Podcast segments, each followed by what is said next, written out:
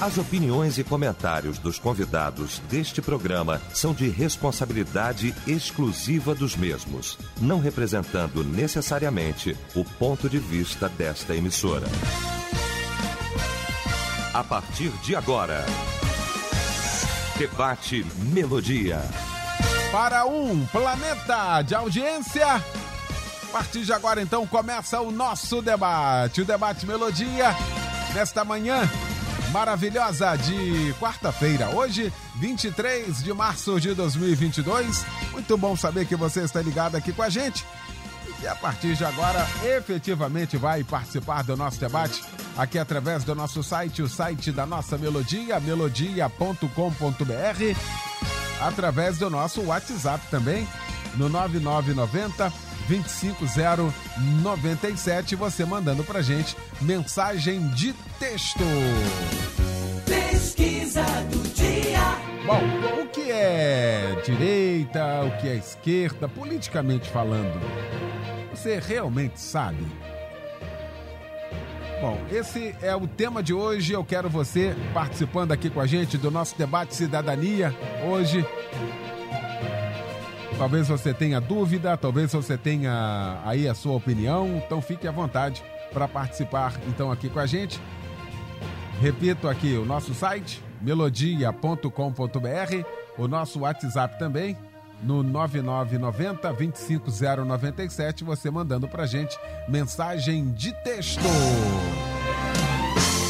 Bom, e para esse debate, a Melodia tem a honra de receber pra gente discutir este assunto, doutor Gilberto Garcia, advogado, membro da Igreja Batista em São João de Meriti, o pastor Humberto Siqueira, da Igreja Batista Monte Hermon, em Teresópolis, e o pastor Walter Júnior, da Igreja Batista no Rio da Prata, em Bangu. Nós vamos começar o nosso debate orando nesta hora.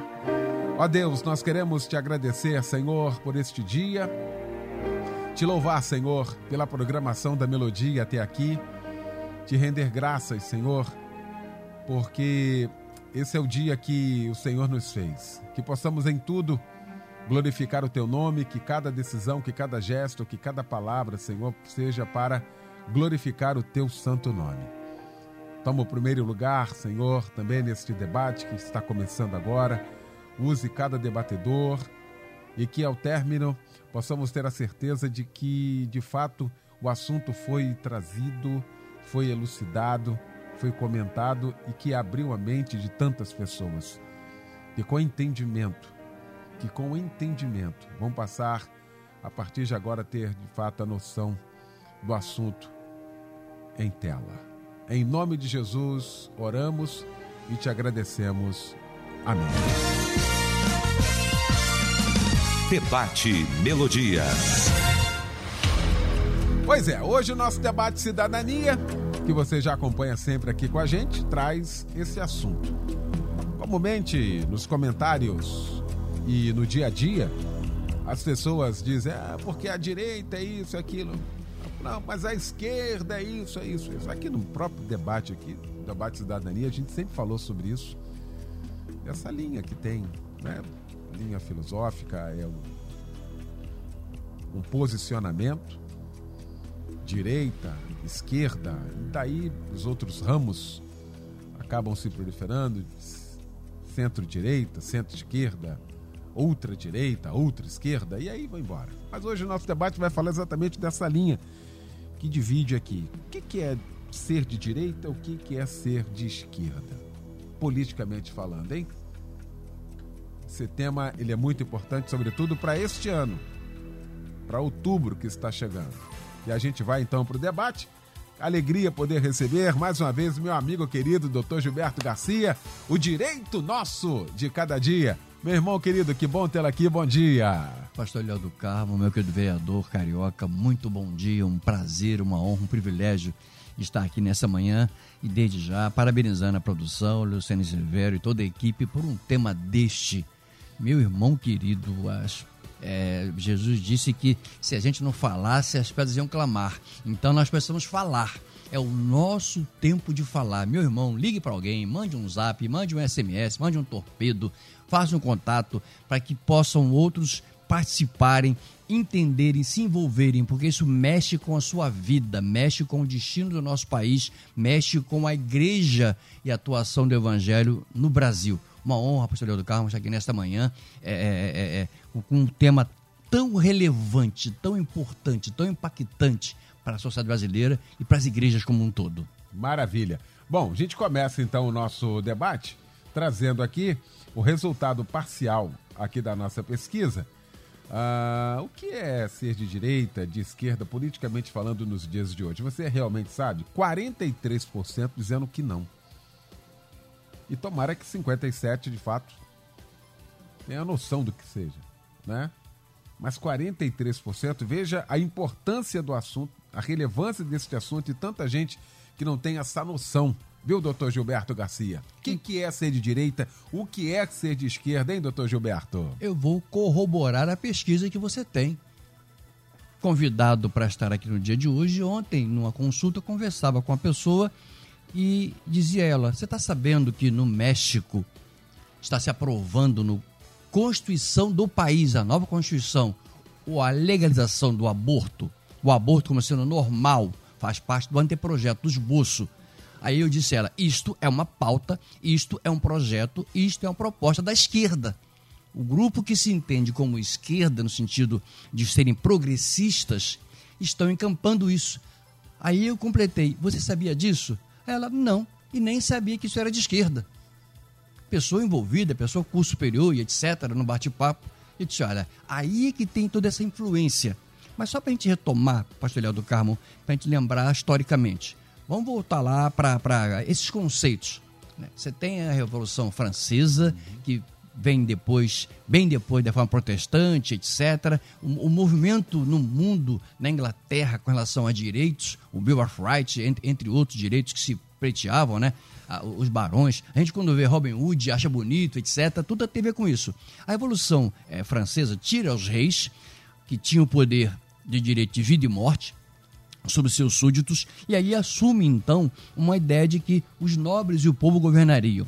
Nesse momento, tira-se um pouco do poder do rei e passa-se a consultar o povo e também os nobres. Por isso, esse conceito de quem se sentava do lado direito do rei eram os nobres, aqueles que procuravam as causas que voltavam aqueles mais abastados. Os que se sentavam à esquerda do rei eram os comuns, eram representante do povo. Ainda hoje é assim. A Câmara dos Lordes, a Câmara dos Comuns na Inglaterra. E aí se cunhou a expressão direita, hum. aqueles que são conservadores, que procuram trabalhar numa perspectiva de, de, manutenção de valores, de conceitos e princípios, e aqueles que estão à esquerda, que querem sempre, de alguma maneira, derrubar esses princípios, esses valores, e numa atuação chamada hoje de progressista. Então, hoje é muito mais voltado para quem é conservador, para quem trabalha com valores, com princípios. É, é, rapidamente, estamos aí vendo aí novelas gigantescas onde você é, é, vê um capítulo ou outro, ou lê sinopse e você não vê, pastor Léo do Carmo, uma única família, uma de oito ou nove famílias que ela demonstra, uma família onde haja um pai, uma mãe e filhos. Isso é o que, meu irmão e minha irmã? Isso é uma desconstrução da família tradicional. E isso é uma posição em que uma emissora de televisão adota, vendendo uma ideia de que todos os outros modelos são comuns, são normais, evidentemente que são relevantes, existem socialmente, mas você percebe claramente quando não tem um único, pastor Leão. Em 8, 9, 10 casais que aparecem, famílias, não há uma única em que haja um pai, uma mãe e filhos. O que é um lastro nosso como igreja, o que é um princípio nosso. E aí você vai lá, eu vou dar um salto, depois eu volto, hein? Eu até trouxe aqui hoje aquele famigerado, famoso, conhecido PHDN3. Lá atrás, uhum. gestado no governo. Irmão, irmã, eu estou aqui trabalhando com questões documentais. Gestado no governo Luiz Inácio Lula da Silva e todo ele com propostas esquerdistas que fazem parte do fomento e depois aprovado pelo governo Dilma Rousseff. Vigente plano esse que transitou no Congresso Nacional e daqui a pouco vamos permitir Eu vou detalhar algumas coisas mais para justamente demonstrar o que, que são pautas, por que, que é de esquerda, por que, que é de desconstrução do modelo tradicional de família.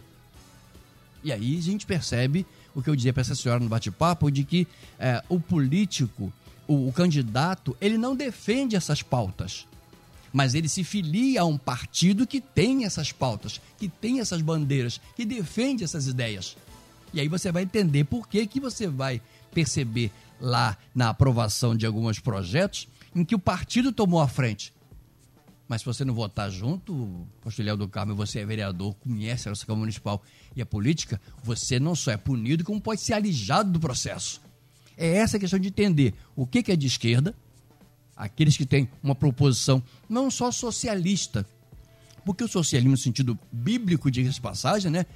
O Senhor Jesus Cristo foi o maior que teve na história, na ideia de que eu vim para todos, mas os pobres eram a sua preferência, diga-se de passagem, nesse sentido. Pobres desassistidos. E aí a igreja tem esse papel hoje é fundamental, sensacional, mas tem a ver justamente com pautas que visam a desconstruir aquilo que nós temos como modelo judaico-cristão. Muito bem. Ouvintes também aqui participando, estamos com uma certa dificuldade. O trânsito aqui na Barra da Tijuca deu um nó, travou completamente o trânsito. A gente está com dificuldade da chegada aqui, tanto do pastor Walter Júnior, que já está quase chegando aqui, também do pastor Humberto Siqueira. E aí a gente vai tocando aqui o debate, e você aqui também participando. Graças a Deus o doutor Gilberto Garcia já está aqui com a gente, já introduziu de maneira brilhante o tema. E aí os ouvintes também participando aqui. Como deve ser então a perspectiva dos nossos irmãos ouvintes? Vamos lá. Berriel de Nova Iguaçu diz aqui: geralmente os de direita são os mais pautados na moral, nos bons costumes. Os da esquerda são a turma do Vale Tudo. Sem falar a tal esquerda radical, diz ele aqui. Muito obrigado aí pela participação. Outro ouvinte, a Flaviane Silva de São Gonçalo, acho muito pertinente o tema, pois o conhecimento liberta. Precisamos, como cidadãos, entender e ter consciência das esferas que nos cercam, que nos cercam e serão influenciar diretamente na nossa vida de uma forma geral. Muito boa aqui a, a opinião da nossa querida Flaviane, charada minha sobrinha aqui. Muito obrigado pela participação aqui com a gente.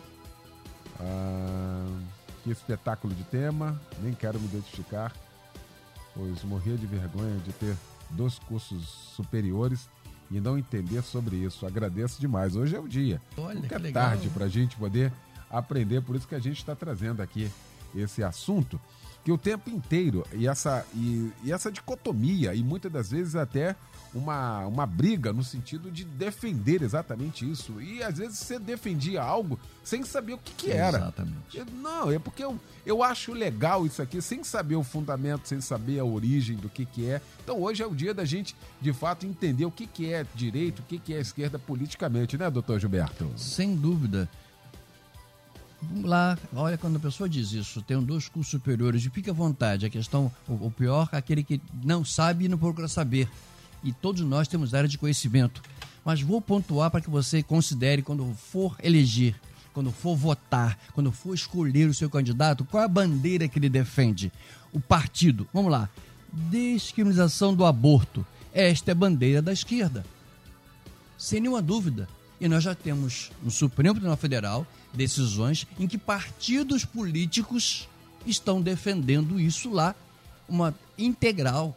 Ou seja, é, a gente já tem no Brasil os formatos em que quando a criança tem uma deficiência em que impede ela de ter existência é, normal, ou quando a mãe está em risco, ou quando há comprovação do estupro, o, direito da mulher nesse sentido, e a gente entende isso como é, é, é razoável para trabalhar a vida é a mais importante.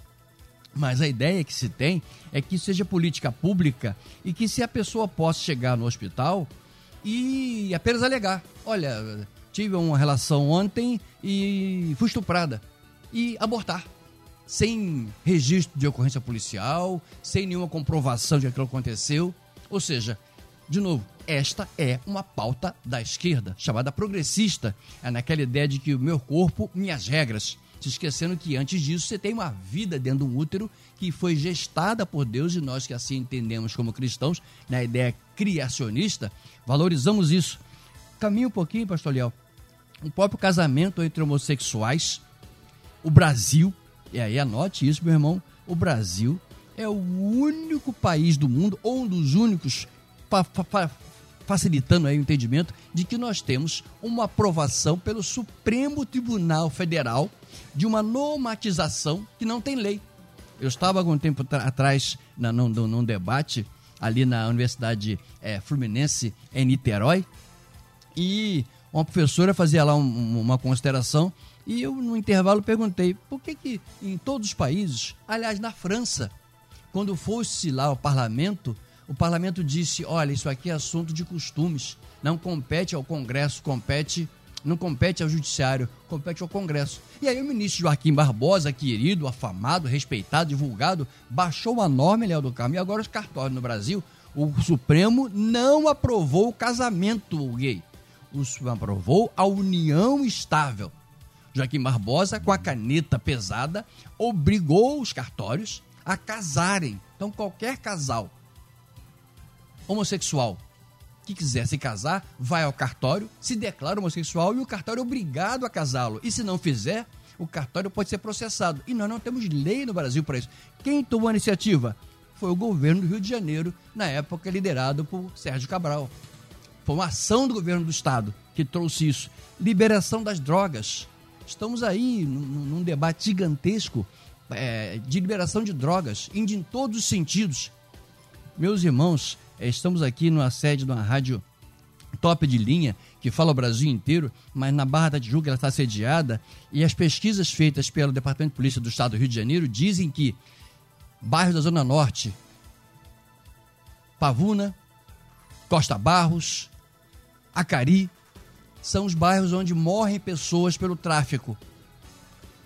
Barra da Tijuca, Ipanema, Leblon, Copacabana, são os bairros onde são presos os usuários traficantes. Olha a dicotomia, pastor Leão do Carmo.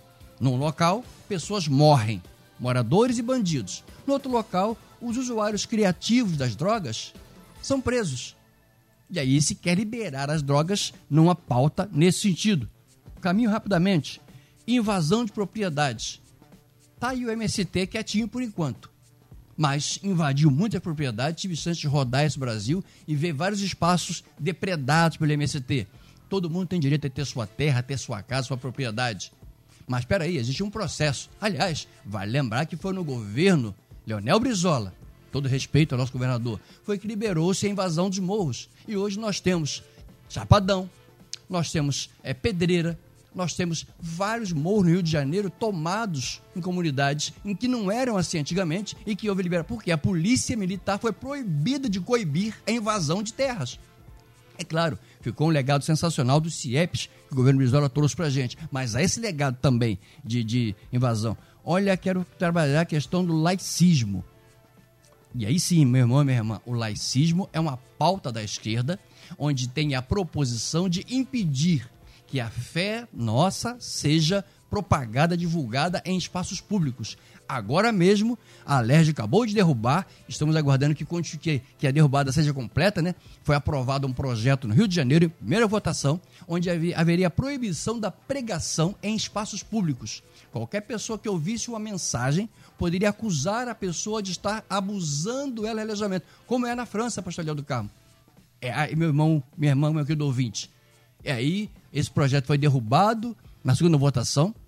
A gente chamou de mordaça religiosa. E a minha saudação ao deputado Fábio Silva, que junto ao deputado participaram disso, atuando onde, meu irmão? Atuando lá como deputado eleito conservador, para que a sua fé e a minha seja protegida, e a de todos. Isso são pautas de esquerda. Essa é a questão da gente estar muito atento para levar o nosso voto na urna em outubro. Muito bem. Já conosco aqui, para nossa alegria nesta manhã, meu querido pastor Walter Júnior. Pastor Walter, bom dia. Bom dia, Eliel. Bom dia, uh, doutor Garcia e aos ouvintes da Melodia. Alegria estar com você. Já vindo com problema de direita e esquerda, porque o sinal de trânsito não funciona e você Olha, não vai nem para a direita nem, nem para a esquerda. esquerda. É um negócio problemático isso, né? Mas graças a Deus estamos aqui juntos. Maravilha. Bom, o nosso tema de hoje, eu acho que do debate que a gente fez até hoje aqui, debate cidadania, talvez este seja o que mais tenha tenha trazido até agora essa expectativa de que todo mundo fala isso. O que, que é? Fulano é direita, várias vezes a gente falou aqui. Esse é uma, uma agenda, uma pauta de direita, sabe? pauta de esquerda. O Humberto fala que crente que é crente não vota em partido de esquerda. O que, que é isso? Hoje a gente está elucidando isso aqui, pastor Val. É, Léo, e é um debate próprio para esse tempo, porque nós, apesar que o carnaval ainda vai vir, né? A, a, a, dessa vez a Páscoa vê primeiro, o carnaval, sei lá, tá confuso o calendário, mas a gente tem um ano eleitoral aí. É. A gente tem um ano eleitoral onde cada, já estamos nele, onde cada indivíduo precisa tomar para si conhecimento de valores e de termos para definir a sua posição uhum. é, política. Hoje o Instagram, o Twitter, o Facebook, todas as demais redes, o Telegram, fez com que todas as pessoas se tornassem especialistas em tudo. E isso nos ajuda, por um certo aspecto, no que tange a liberdade de expressão, mas nos prejudica na precisão dos conceitos. Que, aliás, esse debate de direita e esquerda no Brasil é exatamente uma questão conceitual quais são os nossos conceitos.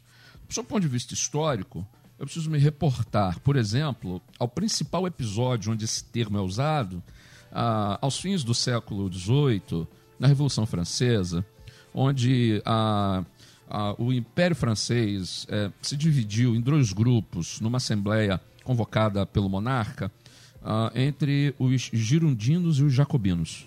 Os girondinos era o grupo mais conservador e ficou à direita de Sua Majestade. Os jacobinos queriam a mudança completa da estrutura política da França, questionando inclusive o direito divino de reinar do rei. Então eles se sentaram à esquerda, os jacobinos, e é daí que vem o termo direita-esquerda. A palavra ela é polissêmica. Eu brinquei na minha primeira fala que eu estava com um problema de direita e esquerda por causa do sinal de trânsito quebrado na cidade. E aí atrasou a minha chegada aqui, direita e esquerda.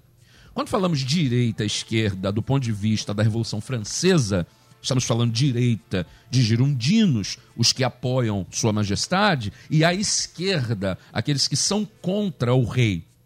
Mas aí, no Brasil, se confunde direita e esquerda com gente que apoia o governo à direita e gente que é contra o governo à esquerda. Isso, na verdade, não é direita esquerda. Isso aí é situação e oposição. Quem apoia qualquer governo, independente de quem lá esteja, ele não tem ideologia política, ele gosta do poder. Então ele sempre estará à direita, não por ideologia ou pautas de direita, mas ele está lá porque ele quer o poder. E quem critica só por criticar para ser chato, enjoado, ele não é alguém que defende pautas de esquerda, porque no Brasil nós já tivemos governos de direita e de esquerda e encontramos pessoas à direita tanto dos governos conservadores como daqueles que buscam mudar, e gente que critica mesmo o pessoal da direita e o pessoal da esquerda. Consagrou-se em nossa geração ah, que direita está ligado ao neoliberalismo, que a direita está ligada ao livre mercado, que a direita está ligada ao Estado mínimo e que a esquerda é a oposição de todos esses valores. Então, à esquerda estão aqueles que são a favor do inchado mais do Estado mais encorpado, de instituições públicas mais encorpadas. E interessante, Eliel, que olhar a história do Brasil é ver que a gente teve o Estado maior na época da ditadura, na época do governo militar onde tudo era o Estado, e o pessoal da esquerda diz que eles eram direita e são contra a época do governo militar. E eu não estou aqui fazendo juízo de valor, se sou contra ou a favor, só identificando que na época do governo militar era onde o Estado era maior. Nós tínhamos as superintendências que foram criadas, as grandes SUDENE, Superintendência do Movimento do Nordeste, uhum. a, a SUCAM, que, na qual eu fui contratado para trabalhar na primeira campanha contra a dengue. e ali o Estado era gigante. Hoje o Estado é menor, então as pessoas confundem direita e esquerda. Hoje, infelizmente, o nosso povo ele é manipulado por esse discurso de direita e esquerda e a gente não consegue compreender por causa de todas essas possibilidades interpretativas de direita e esquerda. Agora, veja bem, existe uma questão de valores morais, éticos e de manutenção da própria vida humana na Terra em discussão nessas pautas. É aí que me pego junto com a melodia, entendendo que esse tema ele é extremamente delicado para nós. Porque existem grupos que querem calar o outro.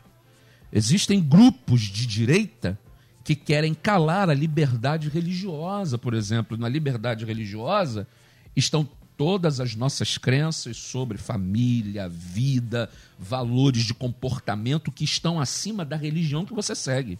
E existem grupos de esquerda também querendo calar o outro. Ou seja, o grande problema não é direita ou esquerda, é a intolerância e a tentativa de calar o opositor. Dentro de uma república, de uma democracia, isso é simplesmente inaceitável.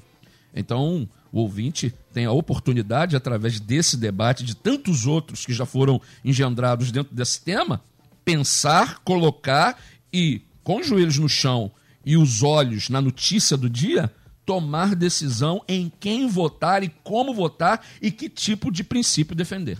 Muito bem, bom. Ah, Robson de Engenheiro Pedreira diz aqui: Pai seja convosco, todos os meus irmãos aí do debate. Nem os próprios candidatos sabem, pois trocam de partido sem ao menos ler o estatuto do partido ou seu manifesto, diz aqui. Também é verdade. Obrigado pela participação aqui. Esquerda e direita são instrumentos que são usados para dividir nos fazer fracos. Jesus disse que nenhum reino dividido subsistirá. Diz aqui, Pastor Walter acabou de dar uma aula, aqui, pegando lá da origem. Ah, Evaldo Nunes Caxias. Eliel, acho que nem tanto céu, nem tanto mar. O ideal seria um pouco de esquerda, um pouco de direita. Impossível. Hoje, hoje é impossível. Haja vista, o doutor Gilberto Garcia, quando um projeto muito bom, iniciado por um partido ou por um político de direita, e o de esquerda ganha, aquele projeto para. Ou seja, não existe democracia. Aliás, isso é uma aberração terrível que a gente convive com isso muito tempo. Deveria, já deveria ser instituído isso. Começou uma obra porque o dinheiro não é do político que está lá, o dinheiro é do brasileiro. O Tesouro Nacional é meu dinheiro, o dinheiro da população. Quer dizer, aí para o projeto, acabou o projeto não volta, aquele dinheiro no, foi gasto, não tem serventia nenhuma, e o partido contrário, oposição, acaba não dando sequência para o outro não levar os louros, né? Olha que negócio complicado isso.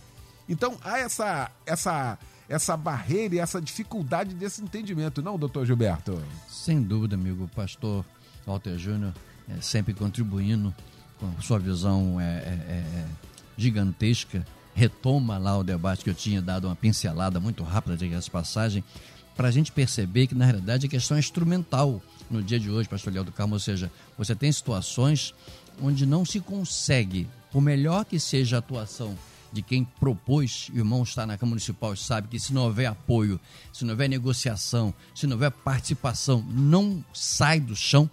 E aí, esse talvez seja hoje, pastor Leão, uma das maiores dificuldades. Eu tenho debatido muito com. Eu faço parte atualmente de um grupo chamado Juristas Religiosos, uhum. é, envolvido com várias, várias, várias vertentes religiosas. E eu ontem mesmo dizia: nós estamos dando ao Supremo Tribunal Federal uma concessão que ele não possui. Não compete ao Supremo, não compete ao juiz, não ao desembargador, nem ao ministro fazer lei. Quem faz lei é quem foi eleito. Quem faz lei é vereador, é deputado estadual, federal e senadores. Irmão, Rio de Janeiro esse ano elege um senador, então seu voto vale por um terço. Temos direito a um único senador. Olha aí o que está nas pesquisas mais colocado, o que, que ele fez em oito anos de mandato. Olha lá, irmão, o Jornal de ontem dizia. E aí, pastor Walter Júnior, faço destaque, faço sala de aula. A dificuldade que nós temos é que você assiste jornal no canal e você não quer ter o trabalho de assistir mais dois canais diferentes. Você não quer assistir em dois canais diferentes. Quando apareceu a CPI, e, e preciso citá-la para deixar claro meu, meu posicionamento, é, quando apareceu as pessoas que defendiam um X medicamento, Estava cheio lá a casa. No dia seguinte, que iam os contrários, como o pastor Walter colocou, que é inaceitável não ter a chance do outro contrário falar, eles vaziaram a casa. Sob a e, e, e, dois canais dos três que emitiam, e por acaso eu estava assistindo direto aquele negócio, foi, foi um negócio sensacional, é, direto, pararam de transmitir, pastor Leal do Carmo. Isso não foi replicado. Então, aí está a dificuldade, como o irmão colocou, de um projeto ser iniciado pouco importa se de direita ou se de esquerda, do centro, do meio, de cima, de baixo, em que favorece a população e ela traz dificuldade. Agora, volta, pastor Walter Júnior, quando coloca a questão dos partidos. De novo, cito, estamos aí com a questão aprovada. Uma guerra gigantesca, pastores presentes aqui, é, é, é, o Mestre Siqueira acabou de chegar, pastor, seja muito bem-vindo. É, nesta linha de que, olha, o PL 122 foi enterrado, não existe mais, acabou. Mentira, meu irmão. Todo respeito a quem disse isso e você acreditou nisso. O PL 122, uma, continua dentro do anteprojeto do Código Penal aprovado na Câmara dos Deputados, está aprovado pela Câmara e está no Senado. O que, que, é o projeto 122, lembra? Então? O PL 122 é aquela PL que criminalizaria você, pastor, se pregasse contra o casamento gay, as atitudes gays, a, a, a formatação da pessoa, a homofobia. E aí veio um partido de esquerda, entrou com ação, e o partido de esquerda venceu no Supremo. O Supremo, então, rasga a Constituição Federal, e quem está falando é Gilberto Garcia, né, pastor? Quem está dizendo isso está aqui, a Carta Magna foi rasgada, e tenho dito isso em vários encontros, pelo Supremo, porque não compete ao Supremo fazer lei, nem a juiz, nem embargador, é o, quem faz lei é o parlamento. E por que isso é importante, pastor Guilherme do Carmo? Porque na hora que você vai votar, você vota numa pessoa que tem identidade. É aquilo que o pastor Walter pensou, mas não falou, né? São as chamadas pautas identitárias. Falamos isso em outro debate aqui. Então, por isso, nesse momento, a pergunta é: o projeto traz bem social? Se traz, o pastor do Carmo vai participar na Câmara porque ele foi eleito não por ser evangélico, nem religioso, nem por ser pastor, nem por ser advogado botafoguense, mas foi eleito porque representa o povo do estado do Rio de Janeiro. É essa a sua preocupação, meu irmão, em pensar em quem está em favor do bem do povo brasileiro na hora de votar, de eleger. Muito bem. Intervalo, rapidinho a gente volta. Já volta já com o pastor Humberto Sequeira, já com a gente aqui, por desse trânsito complicado hoje na Barra da Tijuca. Até já. Estamos apresentando Debate Melodia. Pois é, de volta com a segunda parte então do nosso debate. Já tendo noção de que é direita, esquerda, politicamente.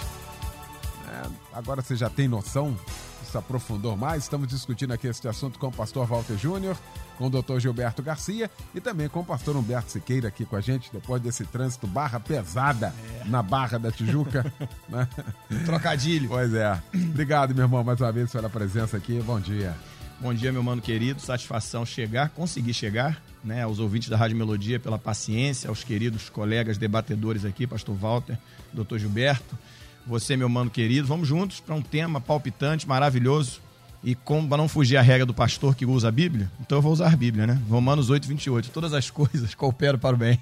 Esse atraso, de alguma forma, cooperou para o meu bem, que é ter o trabalho facilitado aqui pelo doutor Gilberto Garcia, que na peça preambular, doutor, do debate, aqui na abertura do debate, né, na introdução, ah, explicou habilmente, que é muito próprio, isso é peculiar, a sua capacidade né, de explicar a questão da direita da esquerda, e foi na história, o que também temos um historiador aqui, que é Walter Júnior, que tem capacidade para isso, torna-se muito fácil. Eu vou direto ao ponto, e na, no meu pragmatismo costumeiro, não é?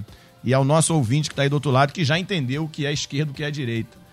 E o doutor usou na abertura do debate aqui, eu vim ouvindo no trânsito, aí na barra, né? Foi uma barra para chegar na barra, no trocadilho. E eu, o doutor colocou muito bem. Eu, na minha simplicidade da fala, eu, a, a, compreensão exata, né? A direita sempre foi entendida como conservadora, a esquerda como progressista. Politicamente falando, esse, essa é a pergunta, a gente sempre enxergou muito bem isso. E geralmente, no Brasil, a direita sempre foi Estado, sempre esteve no poder, e a esquerda sempre foi oposição, durante muito tempo, até que isso, há alguns anos atrás, mudou. A esquerda foi para o poder, esteve no poder aí, acho que durante 20 anos, não é isso? Que o PT esteve no poder, dispensa-se comentários. Agora, olha só que coisa estranha, eu vou falar aqui da questão partidária, só para chamar a atenção do ouvinte. Por exemplo, uma aliança que me parece que eu ouvi agora de manhã que já está feita, não é?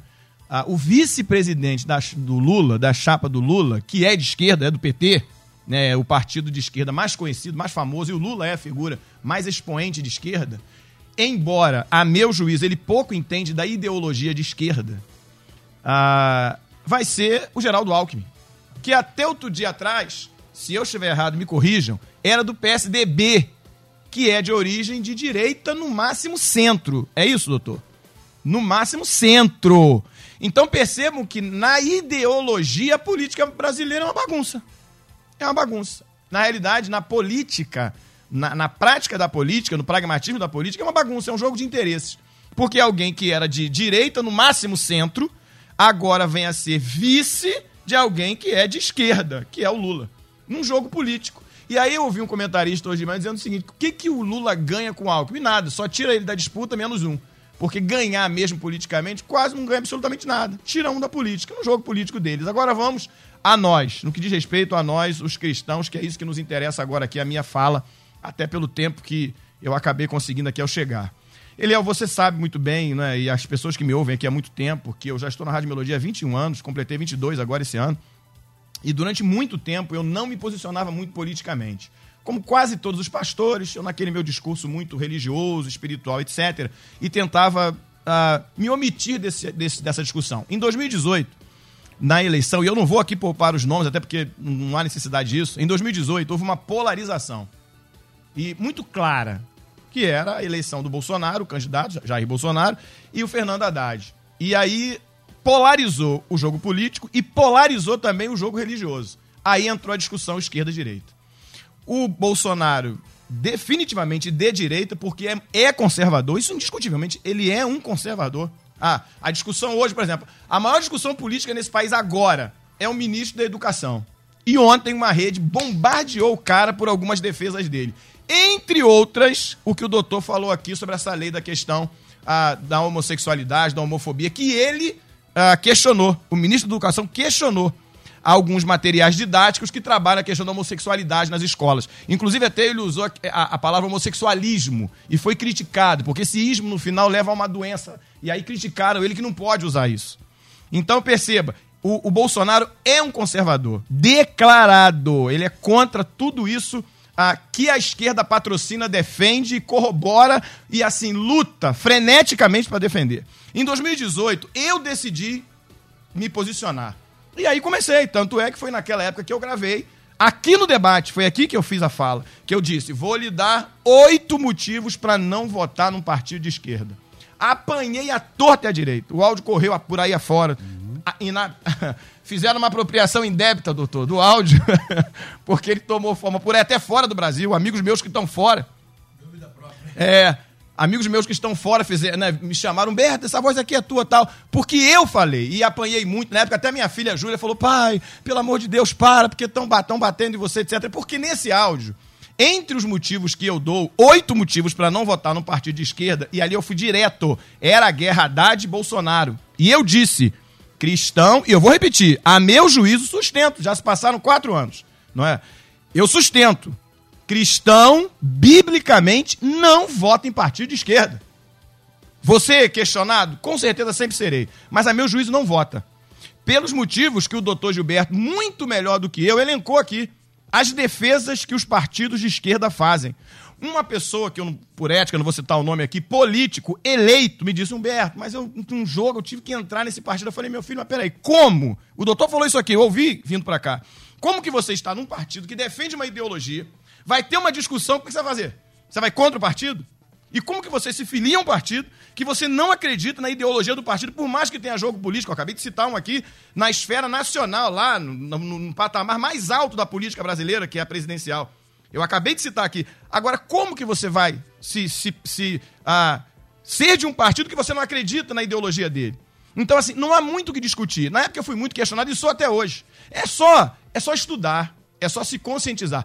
Eu, eu falei uma frase, Eliel, naquele, naquele fórum que nós realizamos, a Rádio Melodia que apoiou, nós realizamos juntos, todos nós, e foi muito bom, porque a gente discutiu e lá eu disse o seguinte: nós não vamos dizer nesse fórum em quem você vai votar nós lhe mostraremos como votar. Essa é a ideia. É a discussão, é a conscientização. Igreja, como instituição, ora. Ora, a igreja tem que orar. Ela tem que se pôr em oração, mas isso aí, meu irmão, tem umas coisas às vezes que eu fico meio irritado. Mas que a igreja tem que orar, mas sempre teve que orar, não tem novidade nenhuma. Agora, a igreja como instituição, a pessoa Humberto Siqueira, Eliel, Gilberto, Walter, tem que se posicionar. O nosso direito a ser exercido como cidadão é se posicionar. E o voto evangélico, mais uma vez, fará diferença. Fez em 2018 e fará diferença agora. E na época eu usei um texto de Tiago: aquele que pode fazer o bem e não faz, comete pecado. Então, mais uma vez, nós teremos que nos posicionar. E eu mudei a fala, hein? Olha como é que eu ou evoluí para alguns e regredi para outros. Em 2018 eu dizia, ó, crente não tem que votar em crente. Ele tem que votar em quem é competente. O negócio está tão esquisito com essas leis de defesa de aborto, legalização de drogas, homofobia e homossexualismo, homossexualidade, o que quiser, e tantas outras defesas que estão vindo aí, e a coisa está muito forte, é um bombardeio muito grande na moralidade bíblica que nós defendemos pela Bíblia, que hoje eu tô, mudei. Crente vota em crente, desde que seja competente. Essa é a minha fala agora. Muito bem. Pastor Walter Júnior, vamos retomar aqui. E aí não vai ter, não tem jeito. É porque criou-se uma, uma cultura do sujeito ir lá se desobrigar quando ele vota. Ele tem que ter aquele comprovante que ele votou, porque ele pode precisar. Mas em quem ele votou? E se vota em branco? E se vota nulo?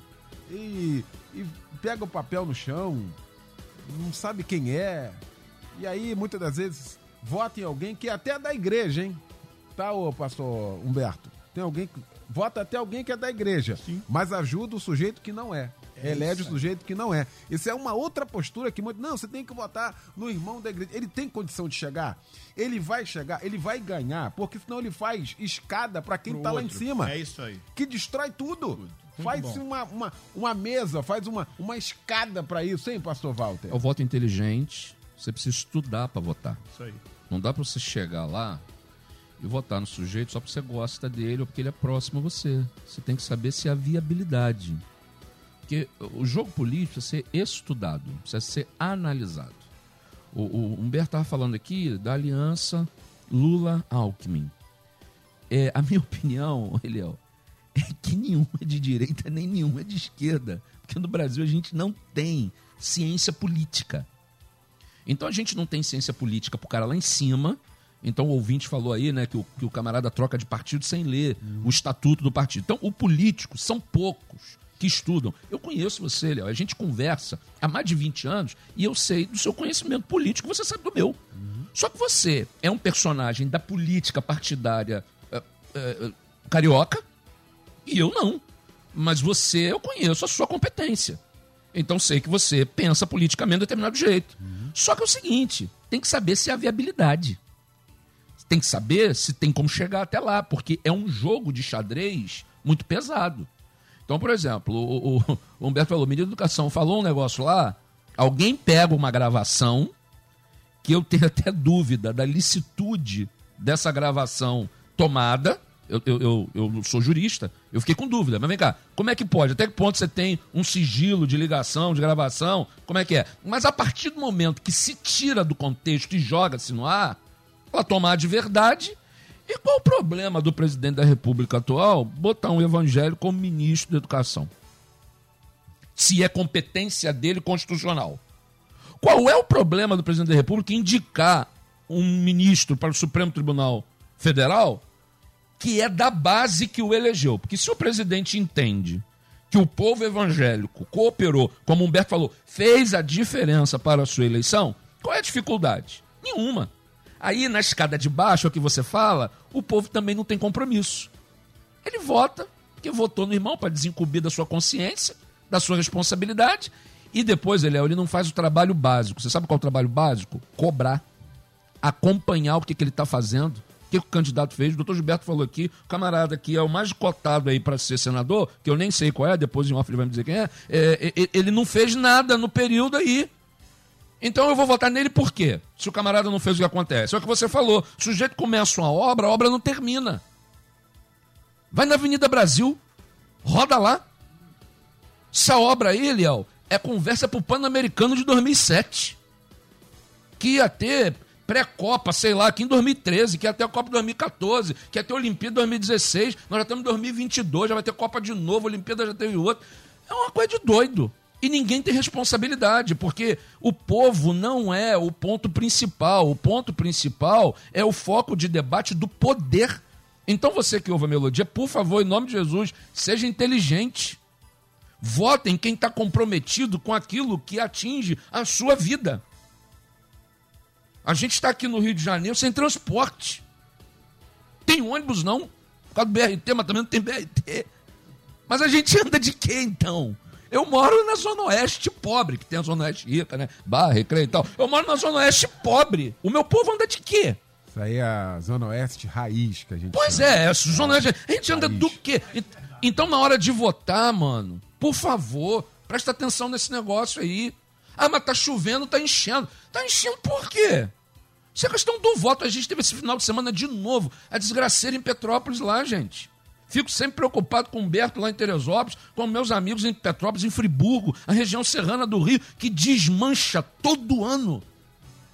E isso aí, gente, é interesse político. Então, Eliel, a sua, a sua cobrança, ela deve calar alto no coração do ouvinte. Por favor, gente, vota com responsabilidade e em quem vai fazer diferença na sua vida. O meu voto municipal, ele, ele não é no Rio de Janeiro, eu voto na capital da Baixada, em Mesquita. Eu tô atento lá em quem. Eu não moro mais lá, meus, meus pais moram lá, minha base é lá, e eu tô atento. Você tem que saber com quem você fala. Eu já tenho um vereador no Rio de Janeiro, e eu sou pastor no Rio de Janeiro, com quem eu falo. É acessível. E não é acessível porque eu venho no debate. Você é acessível a uma porção de gente. Porque no dia do meu aniversário você foi à igreja, as pessoas falaram, pô, ele é acessível, né? Ué, ele é, ele é irmão em Cristo nosso e ele é ente público. Ele serve a você. Desculpa ter falado em seu nome, mas eu falei, ele não é a favor, não. Ele serve a você, cara. Então não é a favor, mas a gente não vota em quem a gente tem acesso. A gente vota ou naquele irmãozinho que não vai ter voto, não vai chegar ou a gente vota num camarada que está completamente longe da gente e não representa. O voto no Brasil é por representação, é democracia representativa. Então, é, é evangélico está fazendo um bloco para ganhar. Pode fazer sim, porque é de representação. Então não tem esse papo de que, ah, não, tá fora. Não, vocês estão querendo tomar. Não, a gente não quer fazer do Brasil uma igreja. Mas a gente quer ser representado em todos os setores públicos. E nisso não há erro nenhum porque a democracia é representativa. Na história, na ciência política, que não tem na sala de aula, na sociologia, que não tem na sala de aula, na história, que não tem na sala de aula, vai ensinar você que é representativo. Então você tem que pegar o seu grupo de interesse e eleger pessoas para defender os seus direitos. No conglomerado dos grupos sairão as leis. Mas é o que o Gilberto Garcia falou, né? O Supremo agora faz lei, Aí a gente já não sabe mais quem é quem. Muito bem. Que pese serem citados nomes aqui, até pelo pastor Humberto Siqueira, né, os dois nomes aqui, entendo que ele usou aqui para exemplificar aqui, né? Que estamos fazendo e nem podemos fazer essa questão de política aqui. Então a gente evita falar nomes aqui de vias, né? Mas ah, e eu entendi perfeitamente isso aqui para ele exemplificar, até pelo 2018 que ele acabou utilizando aqui. E não tem ninguém aqui indicando A, B ou C. Isso aí é para você. O voto ele é seu, ele é consciente, ele tem que ser estudado. Eu acho que isso também é importante a gente falar, porque ninguém está falando aqui que é para votar em A, B, C, até porque a gente não pode fazer isso, né? Não devemos fazer isso, não é prudente fazer isso. Então você vai votar com a sua consciência naquele candidato, ao qual falou aqui o pastor Walter Júnior, aquele candidato que você agora assim, olha, o cara representa. Esse aqui tem uma pauta que eu gosto dessa pauta dele. Dentro da sua consciência cristã, você vai poder fazer, né, doutor Gilberto? Pastor Helder, calma, volto à Constituição Federal que diz que todo poder emana do povo e em seu nome é exercido pelos seus representantes direta ou indiretamente. É direito de todos os grupos que transacionam, que atuam, que vivem no país se movimentarem, se articularem e buscarem representação. A questão toda, meu irmão e minha irmã, é que até a década de 60 nós éramos um pequeno povo bem feliz, porque éramos menos de 5% da população, 5%. Hoje, em 2020, a FGV, questão de vagas, fala que já passamos de 30%. Ou seja, e o Rio de Janeiro, junto com o Acre, se não me engano, segundo o IBGE, são os estados que têm a maior índice de população evangélica declarada. Ou seja, você tem o dever, meu irmão, cristão, de influenciar, de dar o seu voto. Você está ungindo alguém. Peço licença aqui aos pastores presentes para dizer: quando você vai lá, na urna eletrônica, você está ungindo. A unção é concessão de poder para alguém em seu nome agir.